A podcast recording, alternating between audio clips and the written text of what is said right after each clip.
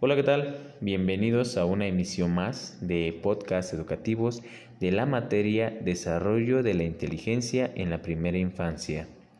En esta ocasión vamos a platicar acerca del tema el neurodesarrollo, el cual pues es un proceso de desarrollo cerebral por el cual pasamos todas las personas desde que nacemos hasta que llegamos a nuestra etapa máxima de desarrollo cerebral. Es un tema muy importante, muy interesante, eh, los invito a que me acompañen hasta el final de este podcast y sin más que más, comenzamos.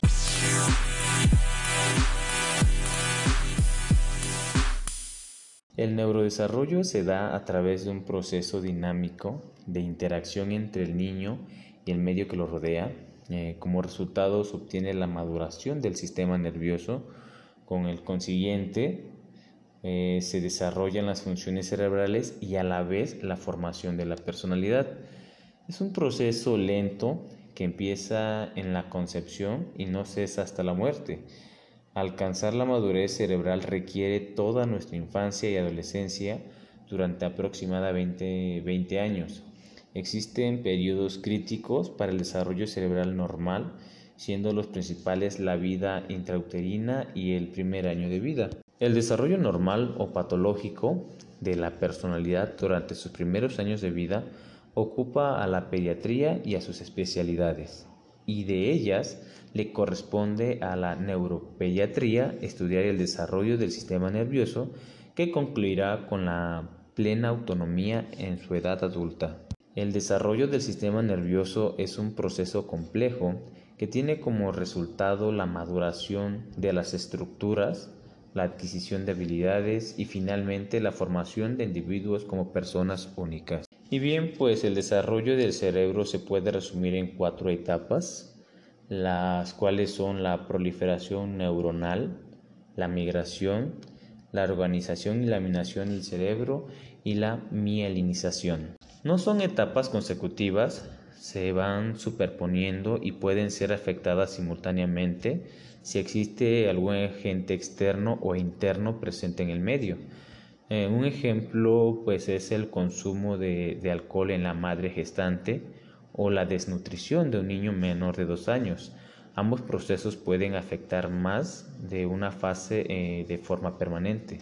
La proliferación de las neuronas es un proceso que ocurre en la primera mitad de gestión a través de este proceso se originan los cientos de miles de millones de neuronas que el cerebro posee.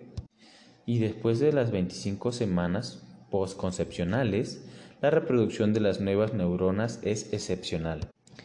Sin embargo, el peso del cerebro se triplica después que la fase de proliferación ha terminado este sorprendente incremento en peso y volumen obedece a la aparición de millones de conexiones sinápticas entre las neuronas y a la arbolización. Se estima que cada neurona puede llegar a tener entre 7.000 y 10.000 sinapsis, las cuales posteriormente podrán ser modificadas según la exposición a factores externos e internos y experiencias que modifiquen su conformación en forma permanente. Y pues el último proceso en iniciarse es el de mielinización, en el que los anexos de las neuronas se recubren de mielina para mejorar la velocidad de transmisión de los impulsos nerviosos.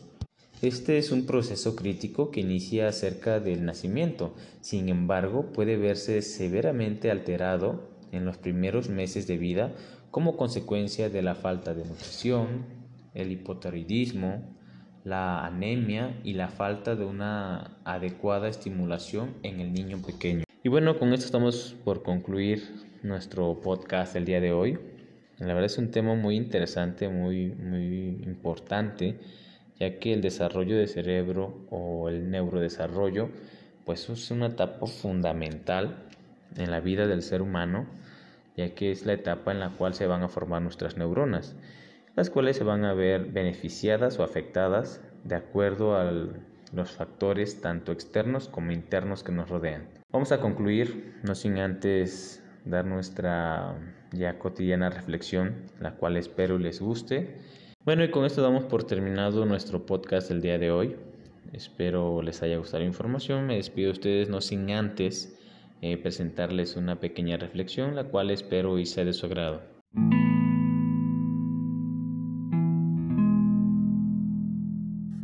Un niño, sus sentidos entran en contacto con el mundo exterior.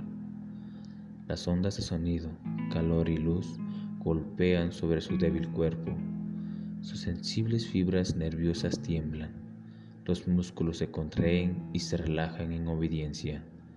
Un jadeo, un aliento, en este acto un pequeño y maravilloso motor de inconcebible delicadeza y complejidad de construcción, a diferencia de cualquier otra cosa en el mundo, es enganchada a la rueda del universo. En palabras de Nicola Telsa, me despido de ustedes. Hasta la próxima.